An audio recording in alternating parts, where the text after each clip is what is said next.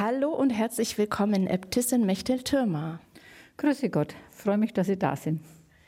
Ich bin heute in Ihrem Kloster, es ist ein sehr, sehr friedlicher Ort. Ich bin die letzten Kilometer hierher geradelt nach der Zugfahrt und bin über Wiesen und Wälder und wir sitzen in einem Meditationsraum und gucken auch auf einen schönen Kirschbaum, der so schön rot schon die Kirschen hat. Also eigentlich ein sehr friedlicher Ort. Ich unterbreche den Frieden ein bisschen mit meiner ersten Frage an Sie. Wie viel kriminelle Energie steckt eigentlich in Ihnen? Gar keine. Ich bin nicht kriminell. Was ich wollte, war einfach Menschen in absoluten Notsituationen zu helfen mit den Möglichkeiten, die mir zur Verfügung stellen. Und dass das als kriminell bezeichnet werden könnte oder dass ich dafür gar eine Strafanzeige kriege, das hätte ich nie gedacht. Eine Stunde, zwei Menschen im Gespräch auf Bayern 2. Anja Scheifinger trifft Mechthild Türmer gewährt Kirchenasyl. Seit sieben Jahren nämlich, über 30 Mal schon, haben sie Kirchenasyl gewährt. Und wir haben lange diskutiert, sollen wir sagen gewährt oder gewährte in der Vergangenheit? Weil jetzt standen sie in der Zwischenzeit schon vor Gericht. Hat das eine Konsequenz für Sie? Nein, hat für mich keine Konsequenz. Ich war auch beim Gerichtstermin total ruhig, weil ich gewusst habe, im tiefsten Innern, ich habe das Richtige gemacht. Ich hätte es nie anders machen können und ich werde es für in der Zukunft auch nicht anders machen. Das heißt, gewährt war schon richtig, dass wir das in Präsens gesagt haben? Ja, auf jeden Fall. Sie sind heute im Ordinat schwarz mit ein bisschen Weißschimmer durch in der Haube. Ich hoffe, ich sage die richtigen Worte. Nein. Aber ich habe neulich einen schönen Begriff gehört von der Bundespolizei. Da hat dieser Seelsorger gesagt, der Helm ist das kleinste Kloster, die kleinste Klosterzelle der Welt. Und er sagt, ach, jetzt weiß ich, warum manchmal auch äh, Menschen zu sagen, äh, zu unserem Schleier, heißt Schleier, Helm sagen oder Haube, ja. Also ein ähm, schwarz-weißer Schleier und ein großes Kreuz, das Sie ähm, um den Hals hängen haben. Sind Sie so auch vor Gericht aufgetreten? Natürlich, ich drehe nie anders auf. Das heißt, Sie ziehen die morgens an und die bleibt immer an, egal wohin Sie gehen und was Sie machen. Auf jeden Fall. Es ist nur, wenn man dran draußen, wenn ich was Schmutzigeres arbeiten würde, wie Dachrinnen ausputzen, dann hätte ich natürlich keinen schwarzen Habit an, sondern Hosen und ein graues Kleid, welches hochgeschlagen ist, denn da besteht ja Unfallgefahr. Also das, da muss man schon Rücksicht nehmen. Ach, das heißt, auch eine Chefin wird Dachrinnen sauber machen hier im Kloster Maria Frieden? Das kann mir niemand verbieten. Aber Sie könnten ja sagen, ich bin hier die Äbtissin, das machen andere. Das könnte ich schon sagen, aber ja, die Angestellte habe ich auch ganz gute, die das schon machen. Aber wenn da mal so ein richtiger Sturm ist, dass alles überflutet ist, wie ich daheim gekommen bin vom Heinrichsfest und es lief das Wasser in die Sakristei, da habe ich mich natürlich zu schnell umgezogen und bin hochgestiegen und habe da gemacht, was, man, was ich machen konnte. Und das kann mir niemand verbieten. Bis da ein Handwerker kommt, schwimmt alles und außerdem muss ich den Handwerker auch bezahlen. Wenn ich selber mache, kostet es mir nichts. Geld zu viel haben wir auf keinen Fall. Ich würde gerne noch mal zurück zur Gerichtsverhandlung. Das Verfahren ist ja eben erst eingestellt worden, Anfang März. Ihr erster Kommentar, als es hieß, Verfahren eingestellt? Und ich habe dann gesagt, passt schon. Ein gutes fränkisches passt schon. Ja, also in zwei Fällen wäre ich ja freigesprochen worden, aber weil es ja im Ganzen verhandelt worden ist, ist halt dann eine Einstellung rausgekommen. Ich hätte sonst nachweisen müssen, dass ich bei der dritten nicht gewusst habe, dass für sie kein staatliches Asylverfahren mehr möglich ist. Ich habe es wirklich nicht gewusst, aber ich wollte wirklich für so etwas keine Zeit mehr hergeben. Das ist erstens sehr arbeit zeitaufwendig und dann wollte ich auf keinen Fall diese Frau noch einmal vor Gericht ziehen, dass sie aussagen müsste, die hat solche Traumata, es ist unbeschreiblich, was die mitgemacht hat, dass die sich da auch noch mal verteidigen müssen oder was. Es ist eh schrecklich genug, dass sie noch kein Bleiberecht hat. Die kommt woher und was hat sie zum Beispiel erlebt? Die kommt aus Nigeria und die ist dreimal übers Mittelmeer geflüchtet, wurde zweimal wieder zurückgebracht nach Libyen ins Lager, hatte den ganzen Oberkörper voller Narben von Messerstichen, war durch Gruppenvergewaltigung AIDS infiziert. Die Schleuser haben einen Haufen Geld von ihr verlangt. Sie haben ihr versprochen, sie dürfte da was arbeiten in Italien. Dem war natürlich nicht so. Beim dritten Mal 80 Frauen und Kinder sind ertrunken. Mit denen war sie ja ein paar Tage im Schlauchboot unterwegs, in der Hoffnung, Italien gut zu erreichen. Und dann ist das gekentert und alle ertrunken. Und sie wurde als einzige gerettet. Dieses Foto war in der Regensburger Zeitung und das wurde mir gezeigt damals, als die angefragt haben, ob ich sie nicht ins Kirchenasyl übernehmen würde. Und das hat mich zutiefst erbarmt, wie ich die Geschichte gehört habe. Gesagt, das muss ich auf jeden Fall machen. Und für mich war es unvorstellbar, dass das nicht dazu führt, dass die für immer in Deutschland bleiben kann. Jetzt könnte man ja sagen, solche Fälle werden ja auch geprüft. Handeln Sie da so ein bisschen auch gegen das Gesetz? Nein, ich, ich habe die überprüfen lassen durch die Frau Nickel vom katholischen Büro in München. Die ist dazu zuständig von der Bischofskonferenz aus. Und die Frau Nickel hat damals gesagt, das ist ein Fall fürs Kirchenasyl. Und dann war es für Sie auch gar keine Frage, klar, helfe ich. Da. Ja, ja. Und die Nigerianerin lebt heute auch noch hier im Kloster mit dabei? Nein, das ist jedes Mal so, da kommt nach einer gewissen Zeit, wenn also diese Zeit abgelaufen ist, ein Brief vom Bundesamt, in dem steht dann, dass sie ins nationale Asylverfahren übernommen werden und ab dem Zeitpunkt kann ich sie entlassen, aber nur mit einem Begleitschreiben, in dem dann auch drin steht, dass der Brief da ist vom BAMF, vom Bundesamt für Migration und Flüchtlinge und dass sie ab dem heutigen Tag aus dem Kirchenasyl entlassen worden ist und ins nationale Asylverfahren übernommen wird. Es war mal eine Zeit lang auch im Gespräch, dass Sie einfach 2500 Euro dem Gericht hätten zahlen können und damit wäre die Sache auch in Frieden gewesen. Und Sie haben gesagt, nee, ich möchte schon, dass es zu einer richtigen Verhandlung kommt. Warum wollten Sie da nicht das Verfahren abkürzen? Äh, wie ich das, das Schreiben gekriegt habe, dass es 2500 Euro Strafe zu zahlen wird, habe ich sofort gesagt, nein, das kann ich nicht machen. Ich habe keine Schuld. Mir war mal keinerlei Schuld bewusst. Und meine Priorin hat gesagt, na, zahlen wir es doch, dann, dann hast du Ruhe. Ich gesagt, nee, kommt nicht in Frage. Ich bin mir keinerlei Schuld bewusst. Ich war so froh und dankbar, dass ich diesen Menschen geholfen habe und konnte mir damals nicht vorstellen, ich habe auch gar nicht an eine Gerichtsverhandlung gedacht und gesagt, wie es jetzt weitergeht, weiß ich nicht, aber zahlen kann ich das auf keinen Fall. Wir müssen das Geld sehr hart verdienen mit unserer Landwirtschaft, im Haus, die älteren Schwestern. Dann Spenden, die wir kriegen, die kriegen wir ja nicht unbedingt, um Strafanzeigen zu bezahlen.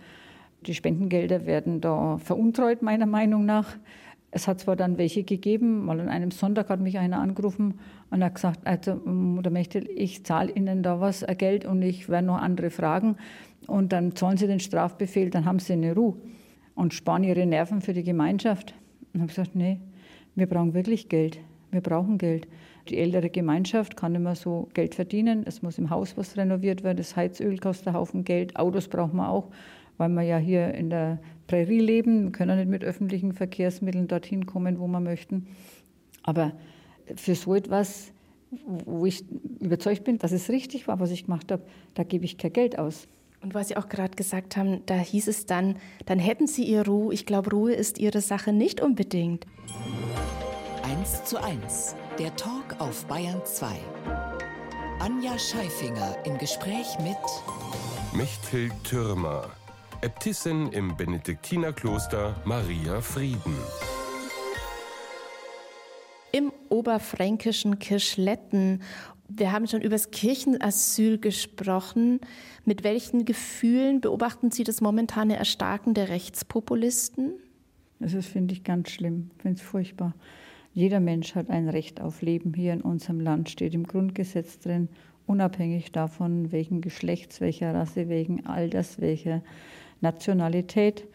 Und alle sind ja von Gott gewünscht und erschaffen, haben das Recht darauf zu leben und unversehrt leben zu können. Also da so feindlich denen gegenüber gesonnen zu sein, das ist für mich unbegreiflich. Ich höre schon die Stimmen, die sagen, wir können aber in Deutschland doch nicht jeden aufnehmen.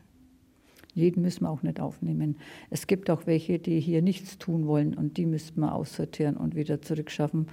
Aber da bleiben meiner Meinung nach, da hat man mehr Angst vor denen, die zurückzuschaffen oder die schaffen es auch ein zweites Mal wieder reinzukommen. Also im Kirchenasyl selber hat man schon eine Möglichkeit auszusortieren, dass man sagt, wenn einer sich da nicht einsetzt, ich habe mal zwei gehabt, die haben nichts tun wollen, Beine auf den Tisch. So etwas geht einfach nicht. Und da werden halt die Handwerksmeister zum Beispiel und Meisterinnen, die hier bei uns auch ausbilden dürfen und die ihre Fähigkeit haben, auszusagen, da ist jemand willig, einen Beruf zu lernen und den können wir brauchen, dass die da mit ins Boot genommen werden. Das kann man von einem Bürotisch beim BAMF kann man das nicht beurteilen. Das ist ein Ding der Unmöglichkeit. Auch bei einem Interview, da hat man es ja nur zu kurzfristig, da haben sie auch Ängste, ob der Dolmetscher wirklich alles auch gut genug übersetzt, das weiß man ja auch nicht. Aber wenn sie so ein paar Wochen lang in einem Betrieb mitarbeiten dürfen und die, die beobachten, wie sie sich einsetzen, dass man sagt, okay, du strengst dich an, du integrierst dich, du hast auch einen Willen, die Sprache zu lernen und auch mit Deutschen auch mal zusammen was zu unternehmen, nicht wieder die Gruppe für sich allein. Und du kannst da bleiben und alle anderen, die sollen schauen, ja, ins eigene Land zurück. Wenn natürlich eine Gefahr auf Leib und Leben ist, ist nochmal ein bisschen andere Sache, aber das müsste dann nachgewiesen werden. Sie deuten damit schon an, äh, manche der Geflüchteten leben auch mit Ihnen hier, oder? Eine Zeit lang. Ja, die, die im Kirchenasyl waren auf jeden Fall. Aber ich habe auch noch ein paar andere hier gehabt, die kein äh, Kirchenasyl gebraucht haben. Zum Beispiel ein kleines Mädchen mit seiner Mutter ist gebracht worden von einem Mann aus München. Sie war im Ankerzentrum in Bamberg und war total unterernährt, war total verkrüppelt, hatte eine Skoliose und konnte gar nicht laufen, war so acht, neun Jahre alt. Und dann haben die in München rechts der ISA, der Professor gesagt, ja, täten sie schon operieren, kann man was machen, aber die müssen zuerst mal was zunehmen. Die haben Sie dann aufgepäppelt? Ja, dann kam die Mutter mit der Tochter für ein paar Tage hier. Ich konnte leider kein Persisch, die konnten kein Englisch. Da musste immer jemand anderen noch übersetzen. Das war schon eine sehr schwierige Lage. Aber mit dem Mädchen habe ich auch noch ein, ein ganz tolles Erlebnis gehabt. Ich würde es auch gerne erzählen. Gerne. Ich war dann, wie die weggegangen sind, so verzweifelt und gesagt, ein Kinderrollstuhl bräuchten sie halt. Und wie kriege ich denn einen Kinderrollstuhl her? Und dann einmal nachts, am Sonntagnacht, äh, habe ich um 11 Uhr Geistesblitz, bin ich wieder ins Büro, habe den PC hochgefahren und habe auf Facebook gepostet, SOS, suche Kinderrollstuhl. Nächsten Tag um 9 Uhr klingelt mein Telefon und dann sagt die Stimme, Sie suchen doch einen Kinderrollstuhl. Dann habe ich im ersten Moment gedacht, oh Gott, jetzt kannst du einen in Hamburg holen, weil ich habe ja Facebook-Freunde weltweit. Und dann sage ich, ja. Und dann sagt die Stimme, ich habe einen, einen Coburg, brauchst nicht holen, den bringe ich heute Nachmittag vorbei. Ich habe mich so gefreut, ich habe, das es nicht, so ein Wunder. Ich würde gerne einmal noch mal zurück zu den Kirchenasylanten, die bei Ihnen wohnen. Wie gestalten Sie den Alltag miteinander? Weil Sie leben dann ja auch einen Alltag miteinander für einige Monate, vielleicht sogar Jahre. Ja, die haben hier im Gästehaus gewohnt, also nicht bei uns in der Klausur, das ist nicht möglich. Und hier im Gästehaus haben sie sich unbedingt so an den Ablauf im Gästehaus auch anpassen müssen, dass sie zu einer gewissen Zeit zum Frühstück kommen und zum Mittagessen und zum Abendessen. Wenn sie nachts so aufgewacht sind, nicht geschlafen haben können, wegen ihrer Traumata, die mussten das eigentlich immer verarbeiten.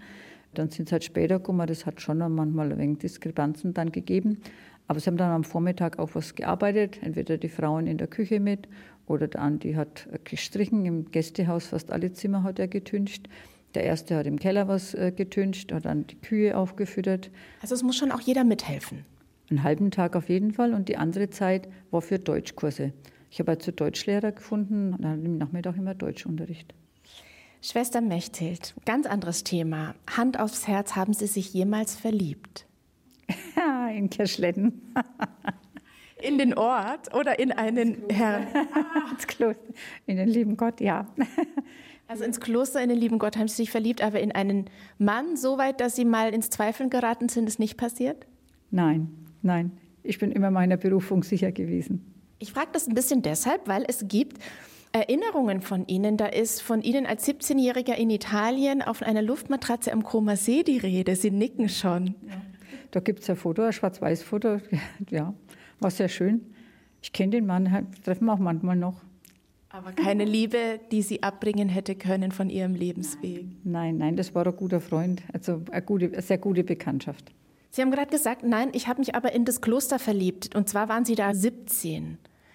Sind mit Freundinnen hier hoch eigentlich nur, um ein Wochenende hier zu verbringen? Was ist geschehen mit Ihnen? Es war eine unheimlich schöne Erfahrung mit den anderen zusammen, weg von daheim, obwohl es daheim ja auch schön war. Aber das Chorgebet war ja dann himmlisch schön, der Gesang. Also da habe ich mich gleich am ersten Tag wohlgefühlt. Wie lange hat es dann gedauert, bis Sie wussten, das könnte mein Leben verändern hier? Und das hat es relativ bald verändert. Und dann war ich von diesen philippinischen Schwestern auch so begeistert, wie die sich eingesetzt haben beim Kirchenbau. Auch wiederum schmutzige Arbeit, harte Arbeit.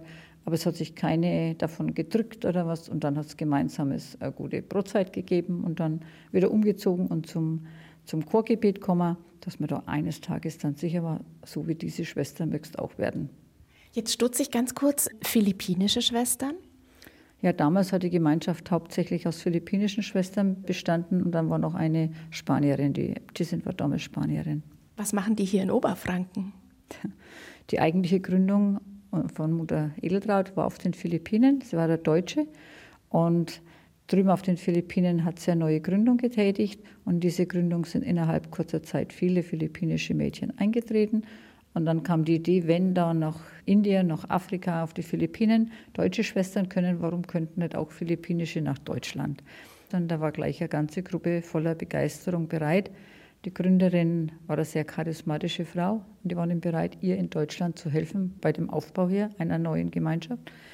Und so sind die nach Kirschletten gekommen, war natürlich absoluter Kulturschock. Schäuferler, Blaukraut, Sauerkraut, Bratwurst, statt Reis und Fisch, Fisch und Reis, Reis und Fisch, Fisch und Reis.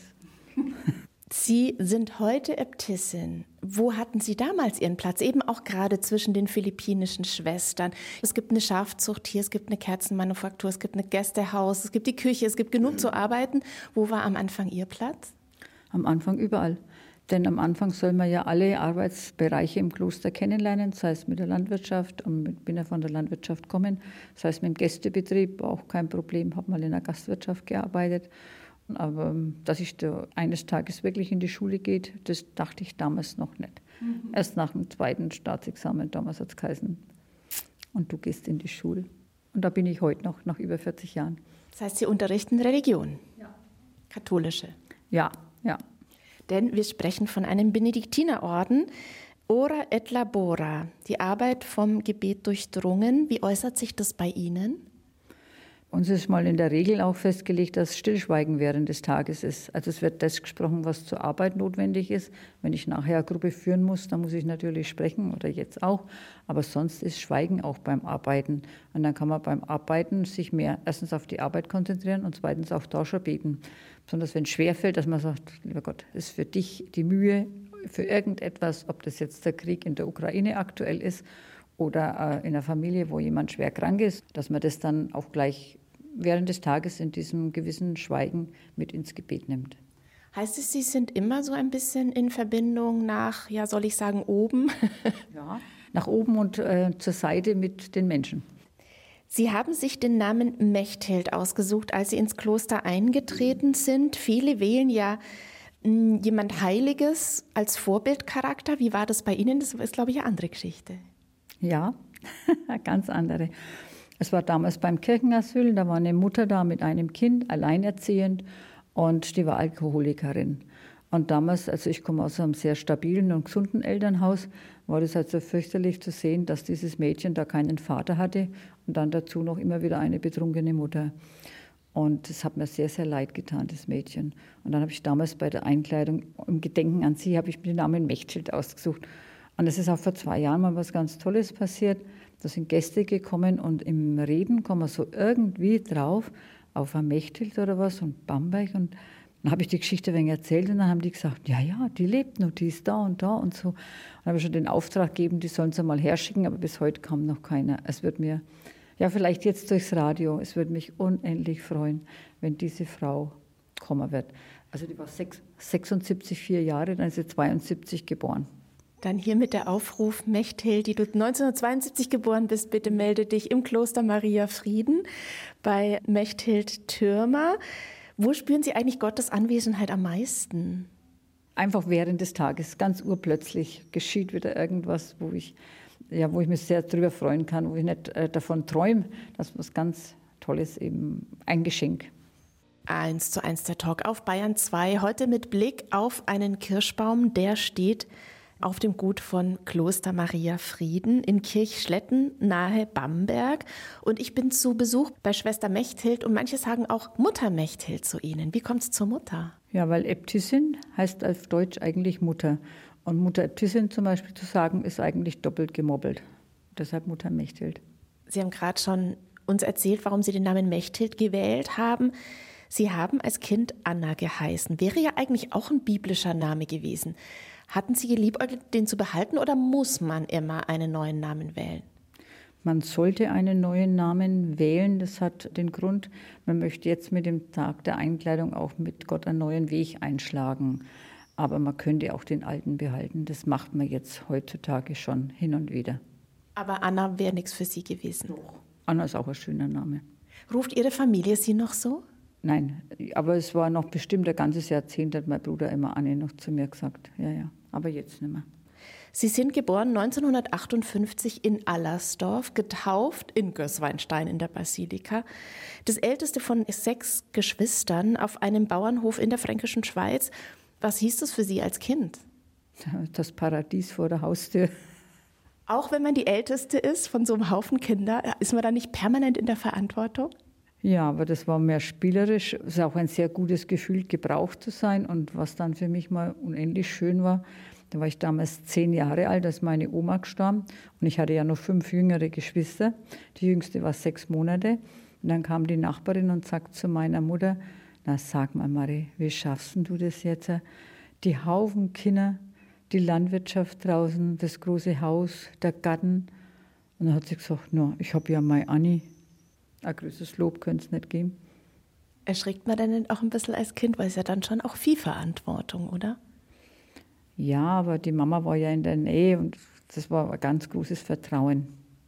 Bei was haben Sie dann zum Beispiel geholfen? Kartoffelacker gab es, glaube ich, Kühe gab es, Hühner. Wir haben die Kartoffeln jeden Tag richten müssen. Wenn die gekeimt haben für die Schweine, dann mussten wir die Keime abmachen, also Kartoffel entkeimen. Dann haben wir die Rüben mitgehackt. Das heißt, auf dem Feld haben wir mit der Hacke gehackt, dass das Unkraut abgetötet worden ist, beziehungsweise vertrocknet ist. Die Rüben, das, den Mais, die Kartoffel, Kartoffelkäfer gesammelt und zerdrückt, damit sie nicht die Blätter abgefressen haben. Das heißt, es gab Schule und es gab Arbeit oder gab es noch was anderes auch? Den Sonntagsgottesdienst jeden Sonntag zum Beispiel und Dienstag und Donnerstag sind wir früh auch mindestens in die Kirche gegangen, wenn nicht andere Tage auch noch manchmal. Ich denke jetzt da auch mal so an Schwimmbad, Ausflüge. Also Schwimmbad gab es nur mit der Schule, wenn man da alle mal im Gößweinstein im Schwimmbad war. Privater Natur nie, da war keine Zeit mehr dazu.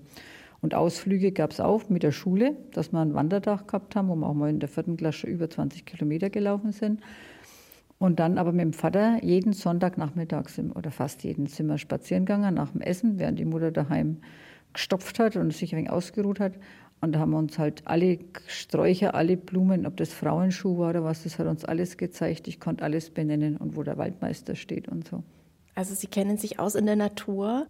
Für mich klingt es aber nach, auch nach einer sehr, sehr arbeitsreichen Kindheit, wo es vielleicht eben gar nicht so viel Zeit auch zum Spielen gab. Und dennoch haben Sie gerade von dem Paradies vor der Haustür gesprochen. Ja, wir hatten schon auch Zeit zum Spielen. Wir haben Sandkasten gehabt. Ich habe zum Beispiel einen Sandkuchen gebacken. Also ich habe mal bei der Verwandtschaft was gehört von einem Sandkuchen und haben wir überlegt, naja, Sandkuchen, die Kuchenform aus der Küche geholt und dann haben wir die Eier vom Hühnerstall geholt und den Sand vom Sandkasten und das alles zusammengemixt in die Form rein. Essen kommt man das nicht. Und dann ich gesagt, weil meine Mutter aber hat jetzt dann uns dann gesehen und dann haben wir es halt erzählt und gesagt, seid ihr dumm. da hat sie damals schon geschimpft, was ihr leid war um die schönen Eier. Und warum sprechen Sie von dem Paradies vor der Haustür? Ja, weil halt alles da war, was wir als Kinder gebraucht haben. Vor allen Dingen haben wir unsere Eltern immer gehabt. Und wir haben auch gewusst, wo sie sind. Wenn der Vater auf dem Feld irgendwo geackert hat, haben wir gewusst, wo er ist. Wir waren nachmittags mit auf dem Feld und haben ihm da mitgehackt. Und dabei hat die, die Mutter es als einmal Eisen ausgefragt, mit uns gelernt. Oder Vergangenheit, Zukunft, äh, die Sätze durchdekliniert. Das haben wir halt am Feld dann mit den Eltern gemacht. Und dann die schönen Blumen im Garten und das Gemüse, das da war. Da hat man immer genug zu essen und immer ganz frisch. Das war halt das Gesündeste auch und deshalb habe ich vielleicht auch so eine, oder bestimmt, so eine robuste Gesundheit. Sie haben Krankenschwester gelernt, vielleicht haben Sie auch deswegen die robuste Gesundheit.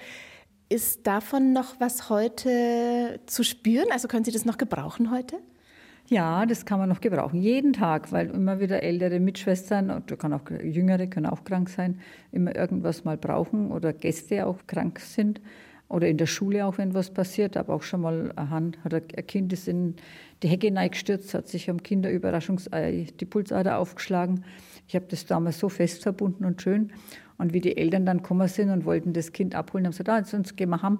Dann habe ich gesagt, nichts haben, jetzt müssen sie mal zum Doktor gehen. Das Kind wurde anschließend noch über eine Stunde in Erlangen operiert. Irgendwann war Ihnen klar, ziemlich schnell, als Sie zum ersten Mal mit 17 hier im Kloster waren, die Krankenschwester wird wahrscheinlich nicht Ihr Lebensweg, sondern eben die Klosterschwester. Wie haben Ihre Eltern da reagiert? Gegen Klosterschwester waren sie nicht unbedingt, aber und dann Kirschletten, warum gerade Kirschletten und das ist doch auch so weit weg. Typisch benediktinisch ist ja das Gelübde der Stabilitas. Man bleibt in dem Kloster, in welches man eintritt. Damals der heilige Benedikt so verfügt in seiner Regel und deshalb bin ich auch jetzt schon 45 Jahre hier in Kirchschletten. Wenn Sie sagen, die Eltern hatten am Anfang gar nichts dagegen, aber dennoch war es ja klar, Sie werden Ihre Tochter jetzt nicht besuchen können wie andere Kinder, die einen weltlichen Beruf sich gewählt haben, oder? Aber die Gefahr war ja auch nicht, die hatten daheim so viel Arbeit und da immer mal einen halben Tag sich freizunehmen und daherzufahren. Die Besuche haben sich schon im Rahmen gehalten. Das hat schon so gepasst, wie sie es geschafft haben.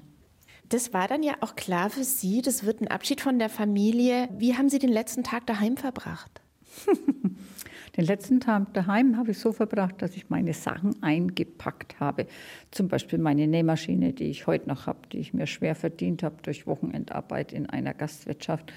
Und da war dann auch der Freund meiner Schwester schon da, war noch nicht verlobt.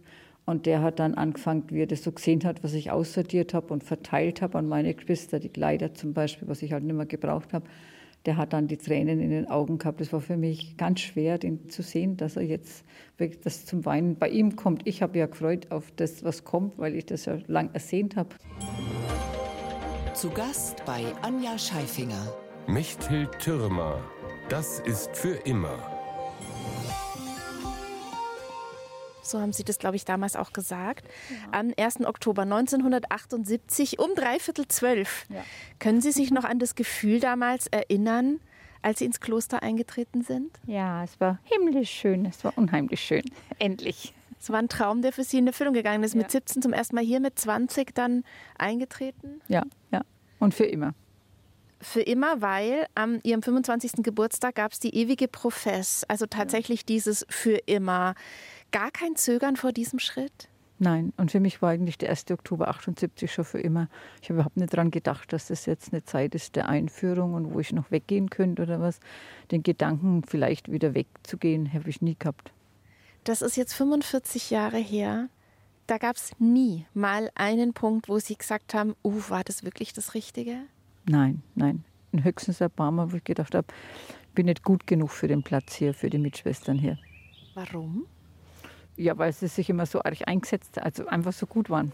Immer da waren und immer ja, ein gutes Wort gehabt haben. Und, ja. Es scheint mir aber bei Ihnen nicht anders zu sein. Das ist hoffentlich ansteckend. Eine Influencerin bin ich. weil wir sind jetzt ähm, gewechselt, man hört es vielleicht, wir sind nach draußen gewechselt, weil um uns herum ist ein Kräutergarten, über den wir gleich noch sprechen würden. Trotzdem möchte ich Sie fragen, Armut und Ehelosigkeit, das sind zwei der Gelübde, die Sie damals gemacht haben. Was geht Ihnen verloren, was die meisten Menschen in ihrem Alter durchaus leben? Verloren, so fühle ich das überhaupt nicht. Ich habe alles in Hülle und Fülle. Finden Sie, den anderen geht was verloren? Also ich sehe viele Gesichter, die nicht so glücklich strahlen können, die unzufrieden sind, die irgendwie sehr beladen oder belastet sind. Also ich finde durch das, was ich hergegeben habe und auf was ich verzichtet habe, eine große innere Freiheit gekriegt zu haben. Beständigkeit ist auch noch was, was Sie gelobt haben. Und Sie waren aber mal jemand voller Fernweh. Oh, jetzt haben wir auch das Kirchlein im Ort Kirschletten, das uns noch geleitet. Sie wollten ja mal raus als junge Frau in die Welt. Ist das eine Sehnsucht, die noch geblieben ist? Nein, mir ging es da nicht darum, rauszugehen in die Welt, sondern rauszugehen, um zu helfen. Ich hatte in der Schule Franziskaner, die von Bolivien erzählt haben, von den Indianern. Da kam der Bischof immer wieder, hat Dias gezeigt. Damals gab es ja das Ganze mit dem Computer halt noch nicht, mit dem Beamer. Dias gezeigt von den Indianern, wie arm die waren und was sie für eine Kirche gebaut haben in Elfortin. Dann hatte ich die Schreiben von einer Tante meines Vaters, die in Südafrika war, als Solano-Schwester, die da 28 Jahre lang nicht heimging in einem Heimaturlaub, was einfach viel zu teuer gewesen wäre. Und wo ich immer gedacht, denen möchtest du eigentlich auch helfen. Und das war auch der Grund, warum ich Krankenschwester gelernt habe. Amore e Fidelitate, Liebe und Treue mhm. ist Ihr Wahlspruch. Ja. Was bedeutet es für Sie? Ja, dass ich in Liebe zu Gott und dann dadurch zu meinen Mitmenschen hier bin und das immer bin. Durch halt, aber auch, weil er treu ist, weil er mir immer hilft. Was ist, wenn es ihn doch nicht gibt? Den gibt's. Sonst könnte ich nicht so lachen. Vor acht Jahren haben Sie hier drei Kräutergärten angelegt. Wir gucken auf Bohnenkraut, das kann ich so schön sagen, weil es da auch steht. Lavendel, den hätte ich noch erkannt. Currykraut, alles mögliche. Eigentlich nichts, was nett gibt, oder? Ja. Also Salbei, Thymian sowieso, aber auch griechischer Bergtee, den Sie hier haben und Eisenkraut. Was ist so Ihr liebstes Kraut hier? Ja, ich mag den Lavendel sehr gerne. Den habe ich ja auch so Säckchen in meinem Kleiderschrank, dass das immer schön duftet. Ich mag auch das Cola-Kraut. Das legen wir auch, das glaube ich jetzt nicht beschriftet. Da braucht man bloß mit die Hand leicht durchgehen. Dann meinen wir wirklich, man hat Coca-Cola an den Fingern. Und das tun wir im Sommer ins Wasser rein und trinken dann dieses klare Wasser mit diesen Kräutern. Schmeckt sehr, sehr gut. Ah. Und was gibt es noch für eins, wo Sie sagen, das kennen die wenigsten, aber das wäre eigentlich auch mal gut, wenn man es kennt?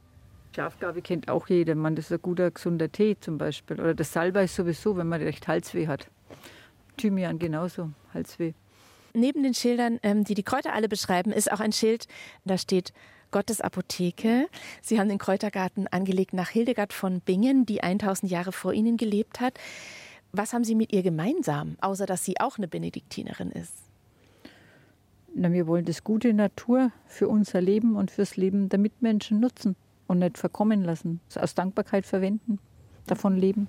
Bei den Führungen wurde ich immer wieder gefragt, na Schwester, wo ist denn der Kräutergarten? Dann kann ich immer sagen, naja, Petersilie und ein bisschen Schnittlauch und Anis, sowas haben wir schon im Feld draußen und Boric. Aber einen speziellen Kräutergarten haben wir nicht. Ich gedacht, könnte man ja vielleicht einen anlegen. Und habe da mal laut gedacht. Und da war gerade die Chefin von der Heilpraktikerschule in Kulmbach hier. Und dann haben die gesagt, nun, wir können euch schon helfen. Und mit einer Kräuterpädagogin zusammen haben sie dann einen Flyer entworfen. Schwestern möchten einen Kräutergarten haben äh, brauchen Hilfe. Sie können gern mithelfen, Sie können Geld spenden, Sie können Pflanzen spenden. Und an dem Tag kamen bestimmt 35 Personen von Wunsiedel bis Mainz mhm. und haben da mit Hand angelegt und Pflanzen gebracht, 48 verschiedene Kräuter. Und wir haben gedacht, jetzt wenn jeder das ja. Gleiche bringt, ne, was macht man dann? Ja, und seitdem ist er hier. Und so blicken wir auf Eisenkraut, wir blicken auf weiße Blüten, auf gelbe Blüten, auf lila Blüten und auf den Huflattich, auf den Sie mich gerade hinweisen, der noch nicht blüht. Nein, und Stachelbeeren und Johannisbeeren, die können wir jetzt heute Nachmittag ernten. Da gibt es dann einen guten Kuchen mit Quarkschwand.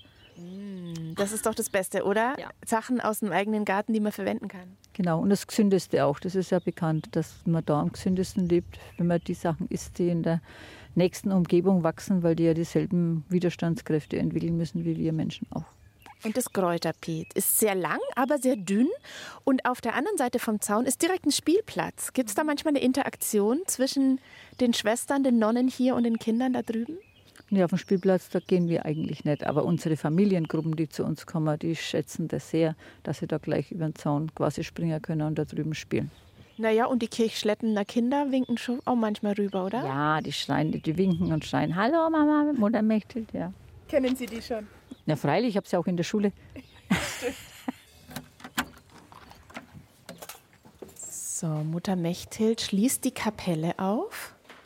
Die Kapelle vom Gästehaus. Da hängt ein großer Jesus ohne Kreuz. Ohne Kreuz und mit herabgelassener Hand. Und da haben wir einen Bamberger Künstler, Franz Schreiner, gefragt und der hat dieses Modell entworfen ein Christus, der mal ein wenig anders ausschaut als gewohnt und der vor allen Dingen die Hand runterhält.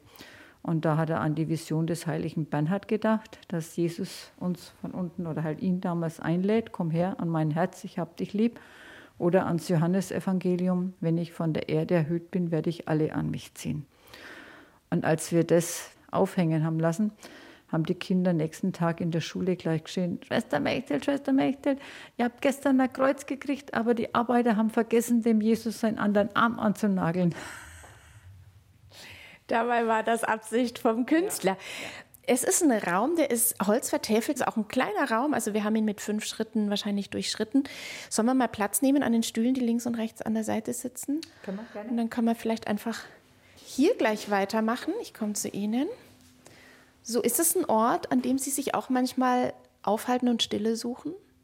Hier ist ich seltener, seltener, aber ich war auch mit Gruppen schon hier in diesem Raum, dass wir Andacht gehalten haben.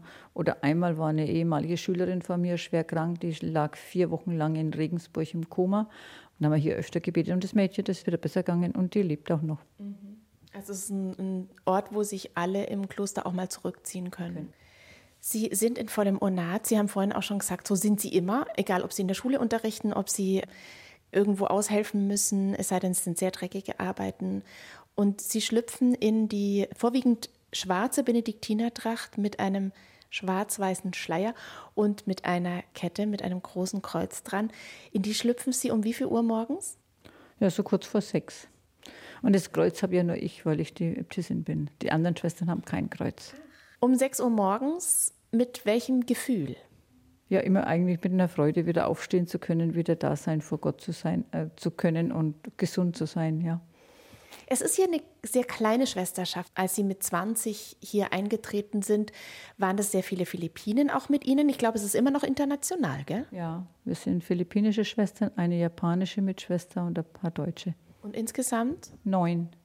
Sehr, sehr klein. Ja, wir waren mal mehr. Aber es dürfen wieder mehr werden. Vielleicht durch die Sendung, dass jemand Interesse kriegt. Es ist ein abwechslungsreiches, wunderschönes Leben. Wie geht das miteinander? In welcher Sprache sprechen Sie? Oberfränkisches Englisch.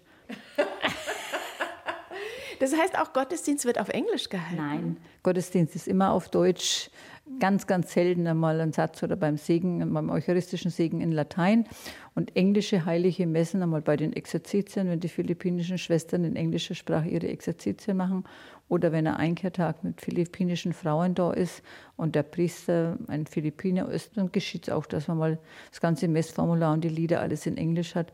Aber englische Lieder singen wir auch bei der Anbetungsstunde, zum Beispiel Here I Am Lord oder Thank My God.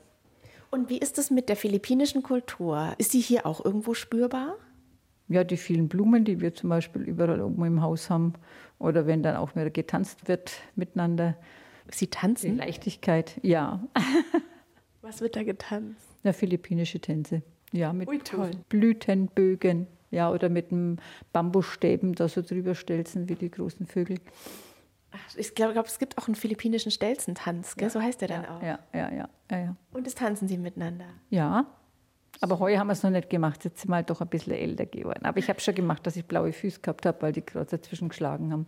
Auf welchen der, ich nenne es jetzt mal Programmpunkte am Tag, freuen Sie sich am meisten? Ja, ich gehe gern zum Chorgebet und zur Heiligen Messe, aber ich gehe auch wieder gern zu meiner Arbeit. Wie es kommt, wird es genommen. Das ist doch auch eine fränkische Genügsamkeit. Ja, aber ich freue mich schon drauf. Also, ja. das würde ich mich ja drücken, eine Ausrede suchen. Jetzt möchte ich nicht zum Beten gehen oder jetzt möchte ich nicht zum Arbeiten gehen. Und dem war noch nie so. Jetzt gehört der Benediktinerorden ja zur katholischen Kirche. Finden Sie, Frauen bräuchten da mehr Anerkennung? Haben wir doch. Haben Sie? Also wir Schwestern werden schon anerkannt von den Leuten. Also die freuen sich schon, dass wir hier sind und kommen auch gerne her. Aber wenn ich mir jetzt so die Hierarchie anschaue, wird es nach oben hin in der katholischen Kirche mit Frauen schon sehr, sehr dünn. Sie dürfen auch keine, nicht einmal Priesterinnen sein. Wir müssen ja gar nicht nach oben eigentlich gucken. Ja, aber ich, ich habe jetzt für mich auch sehr wertvolle Aufgaben. Das genügt Ihnen. Das genügt mir, ja. Welches Verhältnis haben Sie eigentlich zum Bundesamt für Migration und Flüchtlinge, weil wir ja schon gesprochen haben über das Kirchenasyl? Na, wir haben zwei Autos. Die haben das Autokennzeichen BAMF 9223, unsere Telefonnummer oder 21.05. mein Geburtsdatum. Das heißt, Sie sind ihnen durchaus sehr verbunden durch das Autokennzeichen, oder? Ja. In dem Fall heißt halt Bamberg Maria Frieden, ne? aber immerhin, ja, ja. Da hat mich aber erst der, der Redakteur von der Taz draufgebracht. Ich habe das selber nie bemerkt und nie beabsichtigt. Ich sagte, was haben Sie denn für Autokennzeichen? Ein sehr aufmerksamer Journalist war das gewesen. Ähm, in Ihren Augen sagten Sie, das deutsche Asylsystem finden Sie unmenschlich. Was müsste sich ändern? Ja, was ich vorhin schon ein bisschen versucht habe zu erklären, mit dem, dass man die Handwerksmeister solche mit ins Boot nimmt, die was davon verstehen. Und wir brauchen ja Arbeitskräfte, die sollten auch eine Chance kriegen, dass man die dann übernimmt, die schon da sind und die wirklich daheim nicht mehr leben haben können. Und nicht unmenschlich handeln. Die Hoffnung, die einzige Hoffnung, die sie gehabt haben, Deutschland da das zu erreichen, dass die wieder kaputt gemacht wird. Die Menschen müssen innerlich echt zerbrechen. Sie müssen e-, echt zerbrechen. Was entgegnen Sie den Kommunen? Und ich glaube, da gehört Bamberg mit dem Ankerzentrum auch dazu, die sehr ächzen und sagen, wir schaffen das gerade nicht. Ja, das, die Schwierigkeit da drin, die sehe ich schon. Es sind jetzt sehr viele, aber sie haben ja gar keine Möglichkeit gekriegt, die einzelnen Leute, die da drin sind, auf dem Land und in Betrieben sich da einzubringen. Die mussten ja immer dort bleiben, von aller Anfang an. Und wenn du mal eine Zeit lang nicht arbeiten hast dürften, dann verlernst du es ja auch.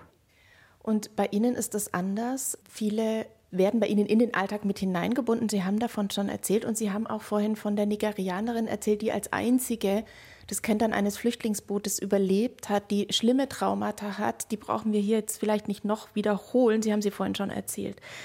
Was ist mit ihr heute? Haben Sie da noch Kontakt zu vielen, denen Sie geholfen haben im Kirchenasyl?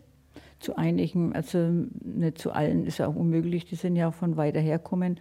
Die, die von Weiden kommen sind, habe ich jetzt absolut keinen Kontakt.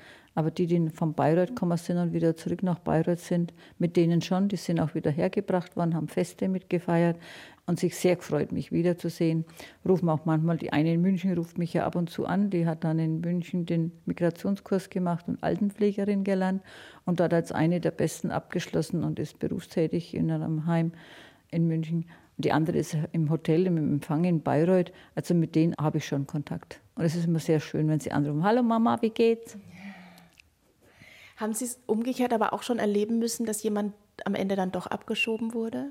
Nein, von meinen jetzt nicht. Die Staatsanwaltschaft hat gegen Sie ermittelt. Sie haben, wir haben schon darüber gesprochen. Es hätte auch passieren können, dass Sie im Gefängnis gelandet wären. Ist das so eine Angst, die Sie begleitet? Na, mich nicht, aber meine Mitschwestern. Die haben das schon ernst genommen, ja. Das heißt, Ihre Nächte sind, Sie können schlafen? Ich kann schlafen. Also wegen dem konnte ich immer schlafen. Wenn ich das gemacht habe, wo ich äh, überzeugt war, dass Gott das von mir möchte und dass Jesus genau dasselbe getan hat, dann muss ich keine Angst haben. Zumal sie ziemlich oft auch mit dem Friedenspreis schon ausgezeichnet wurde. Es gibt einen Löwenherz-Friedenspreis, es gibt einen Göttinger. Ich weiß nicht, habe ich vielleicht noch einen vergessen? Hm, ich habe vorher gar nicht gewusst, dass es solche Preise gibt. Ich habe nichts wegen solcher Preise gemacht. Aber so ganz gestaunt, wie die da aufgetaucht sind, beziehungsweise eine E-Mail kam, dass ich so einen Preis kriegen soll. Habe gedacht, du fährst halt nach Göttingen, holst dir den Zettel. Aber das war eine Wahnsinnsveranstaltung da droben dann. Mhm. Also doch auch ein bisschen eine Anerkennung auch für das, was Sie da machen, oder? Ja, aber zusammen mit meinen Mitschwestern. Allein ging es ja nicht. Und dann aber auch, habe ich dann gesagt, das äh, nehme ich an, stellvertretend auch für die vielen anderen, die Kirchenasyl gewähren. Da wäre jetzt aktuell gewesen eben der Bruder Abraham von Münster-Schwarzach, der auch vor Gericht gestanden ist, oder die Schwester Juliane Seelmann von Würzburg, oder in Bamberg unsere Schwester Martina, die jetzt ja in Augsburg ist, von den Dillinger Franziskanerinnen oder die Karmeliten in Bamberg. Also stellvertretend für all die anderen, die da nicht in den Mittelpunkt durch die Presse gezogen worden sind, kommen sind ich bin ja erst durch den Strafantrag in die Presse gekommen, nicht weil irgendjemand eingefallen ist, super, was diese Frau macht, sondern wow, jetzt hat die einen Strafantrag und weigert sich, den zu zahlen. Nur durch das Negative eigentlich bin ich dann positiv in die Presse gekommen. Sie sind jetzt dieses Jahr 65, können Nonnen in Rente gehen. Die kriegen halt kein Geld als in der Rente. Ich kriege Nein, ich, ich habe, denke jetzt nicht dran, äh, in Rente zu gehen und kürzer zu treten. Ich würde jeden Tag das machen, was Gott von mir verlangt und wie die Gesundheit mir das auch erlaubt. Dann wünsche ich Ihnen, dass noch viele, viele Jahre so weitergehen, hier im Kloster Maria Frieden. Ich mir auch. Ganz herzlichen Dank, dass ich Sie besuchen durfte hier an diesem wirklich idyllischen und malerischen Ort. Dankeschön, Schwester Mechthild. Gerne, habe ich gern gemacht. Unsere 1 zu 1 Gespräche, die finden Sie auch in der ARD Audiothek und dort können Sie auch die Sache ist die hören. Protagonistinnen und Protagonisten erzählen darin ihre Geschichte zum Nachleben und zum Nachfühlen überall, wo es Podcasts gibt und eben auch in unserer ARD Audiothek.